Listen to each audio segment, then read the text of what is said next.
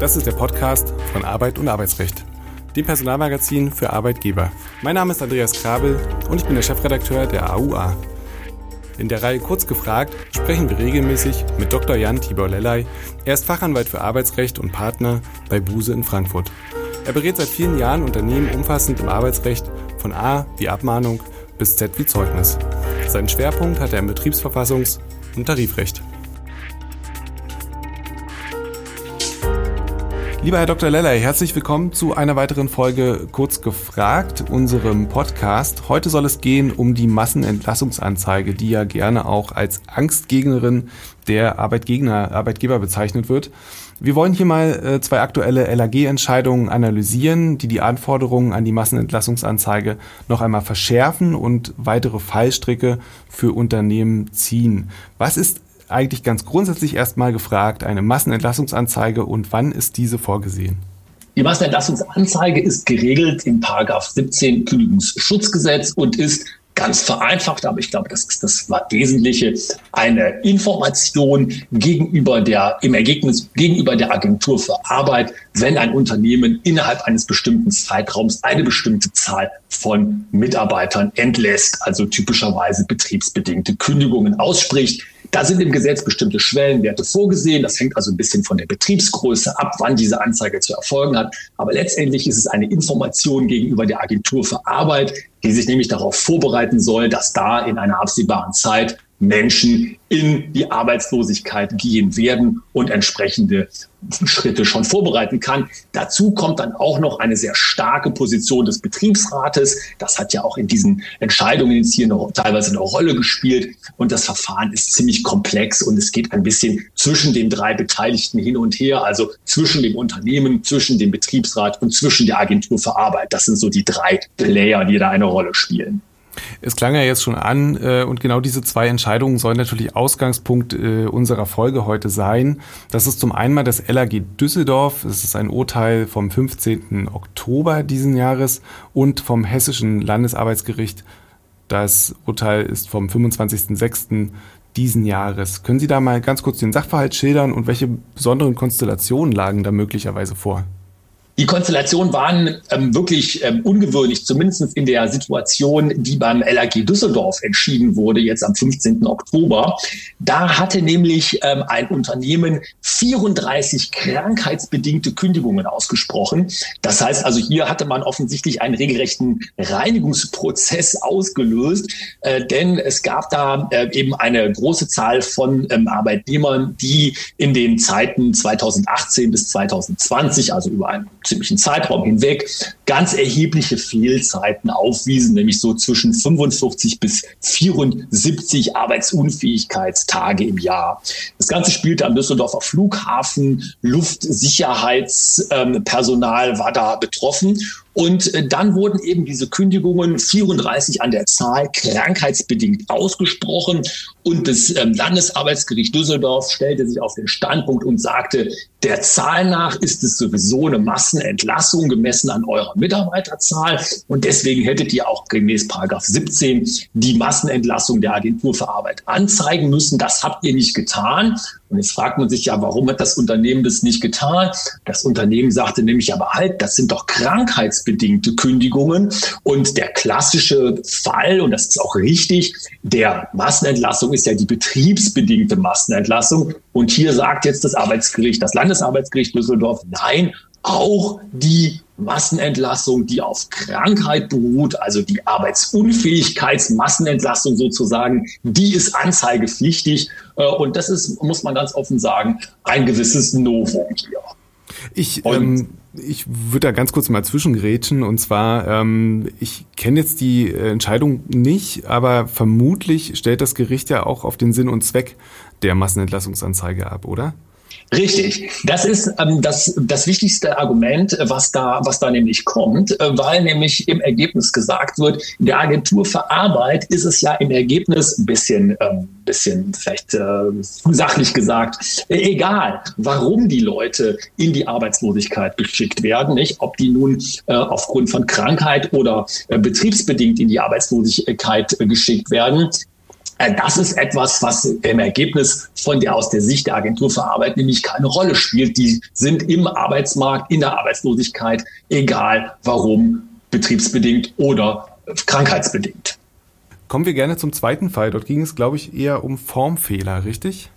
Absolut richtig. Und man muss es ganz offen sagen, die Formfehler sind ja die, die die Massenentlassungsanzeige, Sie hatten das gesagt, Herr Krabbel, zum Angstgegner oder zur Angstgegnerin vieler Unternehmen ja machen, weil in den letzten Jahren, man kann fast sagen Jahrzehnten, die Rechtsprechung die formellen Anforderungen an die Massenentlassungsanzeige immer höher geschraubt hat.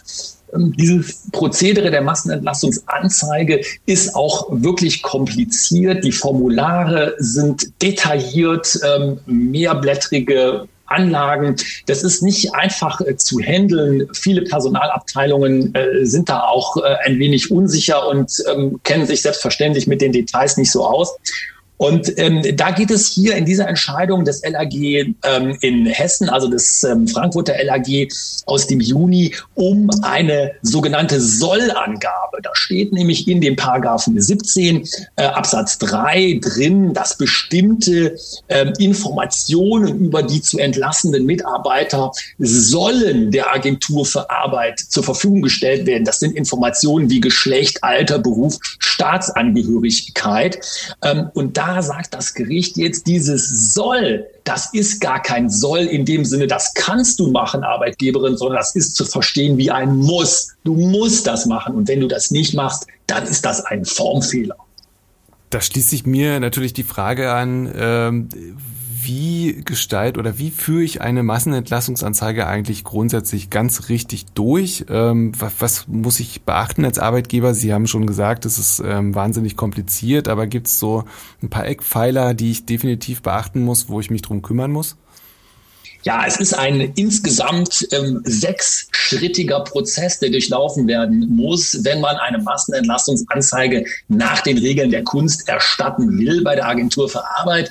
Lassen Sie mich es kurz darstellen. Es beginnt im ersten Schritt mit der Information an den Betriebsrat, dass man also überhaupt äh, dem Betriebsrat sagt, hier steht eine Massenentlassungsanzeige ins Haus und daran schließt sich an eine Beratungsphase mit dem Betriebsrat. Das ist alles in diesem Paragraphen 17 Kündigungsschutzgesetz durchdekliniert. Da wird also mit dem Betriebsrat beraten darüber, ob man die Massenentlassung möglicherweise verhindern kann durch Maßnahmen wie Personalüberbrückung oder Arbeitszeitverdichtung oder was auch immer da eine Rolle spielen kann.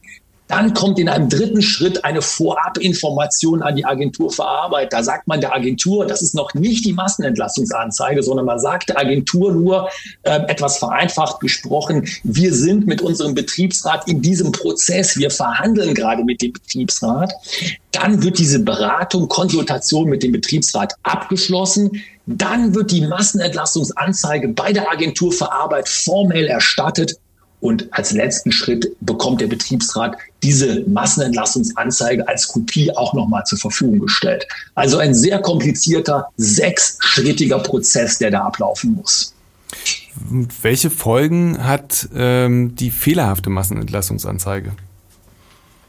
Die fehlerhafte Massenentlassungsanzeige ist, ähm, man kann es nicht anders sagen, kündigungsschutzrechtlich für das Unternehmen häufig katastrophal, denn die Rechtsprechung ist gnadenlos. Die Rechtsprechung sagt, das ist ein Fall von Paragraph 134 BGB. Verstoß gegen gesetzliches Verbot und das führt zur Unwirksamkeit aller Kündigungen, die mit dieser Massenentlassungsanzeige angezeigt wurden. Äh, man kann sich also vorstellen, bei großen Restrukturierungsmaßnahmen, äh, das ist ganz bitter, das ist eine ganz, ganz tiefgreifende und ganz, ganz äh, schwierig zu reparierende Rechtsfolge. Nun hört man ja relativ häufig von ähm, fehlerhaften Massenentlassungsanzeigen beziehungsweise Urteilen. Ähm, was glauben Sie, ist der Grund? Also unabhängig davon, dass es natürlich ein relativ kompliziertes Verfahren ist. Also warum ähm, laufen Arbeitgeber so regelmäßig in diese Falle rein? Ja, einer der Gründe, den wir äh, in der Praxis häufig sehen, dass das, und ich muss sagen, es ist leider so, auf die leichte Schulter genommen wird.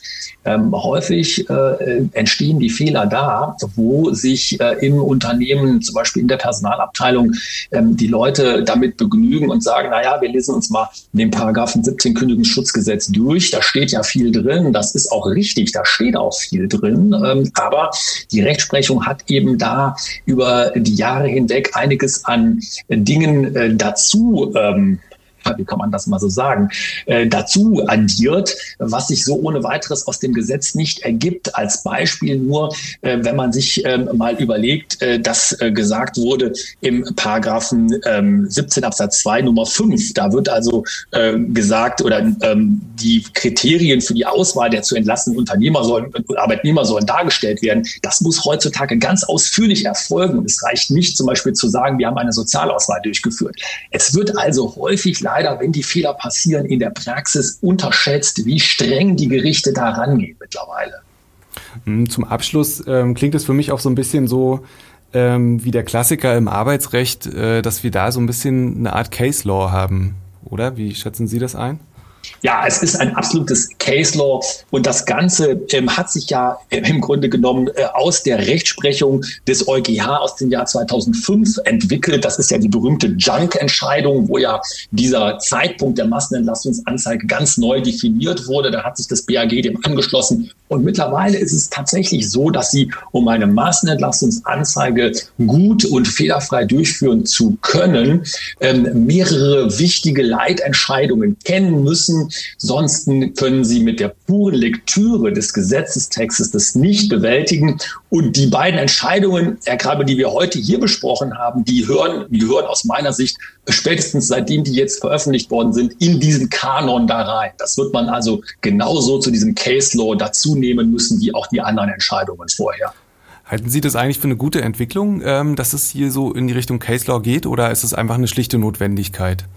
Ich äh, bin da immer hin und her gerissen. Einerseits halte ich die Entscheidungen alle für gut begründet ähm, aus der Sicht des Praktikers und aus der Sicht der, desjenigen, der auch die Nöte der Personalverantwortlichen kennt, die daraus entstehen, halte ich es äh, nicht immer für eine gute Entwicklung. Ich sehe das wirklich mit gemischten Gefühlen.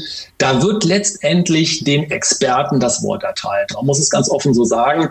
Und man bewegt sich ein wenig davon weg, was man so als in Anführungszeichen gesunden Menschenverstand äh, bezeichnet. Natürlich zum Schutz der Betroffenen, der Arbeitnehmer, die vor einer Entlassung stehen. Aber das Gesetz wird damit nicht einfacher handhabbar. Ich sehe es mit gemischten Gefühlen. Vielen Dank, lieber Dr. Lelley. Und an dieser Stelle sage ich wieder Tschüss und bis zum nächsten Mal. Vielen Dank, Herr Grabbel.